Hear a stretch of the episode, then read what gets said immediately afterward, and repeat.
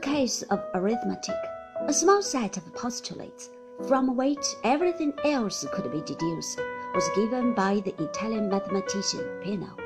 The basic statements are five in number. Together, they define the class of progressions of which the natural number series constitutes one example. Briefly, the postulates state that the successor of every number is also a number, and that every number has one and only one successor. The series begins with zero, which is a number, but not itself the successor of one number. Finally, there is the principle of mathematical induction, by means of which the general properties belonging to all members of the series are established. This principle runs thus. If a given property of any number n also belongs to its successor, and to the number 0, then it belongs to every number of the series.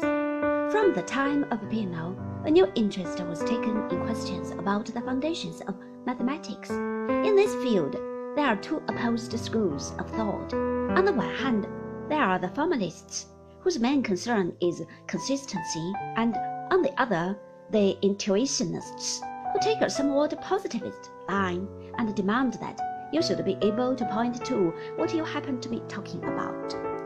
A common feature of this mathematical development is their interest to the logician. Here, indeed, it seems that logic and mathematics were beginning to merge at the fringes. Since the time of Kant, who had considered logic as complete, great changes had occurred in the study of logical theory. In particular, new forms of treating logical arguments by means of mathematical formulae had been developed. The first systematic account of this new way of dealing with logic is due to Frege, from 1848 to 1925, whose work was, however, completely ignored for 20 years until I drew attention to it in 1903. In his own country, he long remained an obscure professor of mathematics. It is only in recent years that his importance as a philosopher has come to be recognized. Frege's mathematical logic goes back to 1879.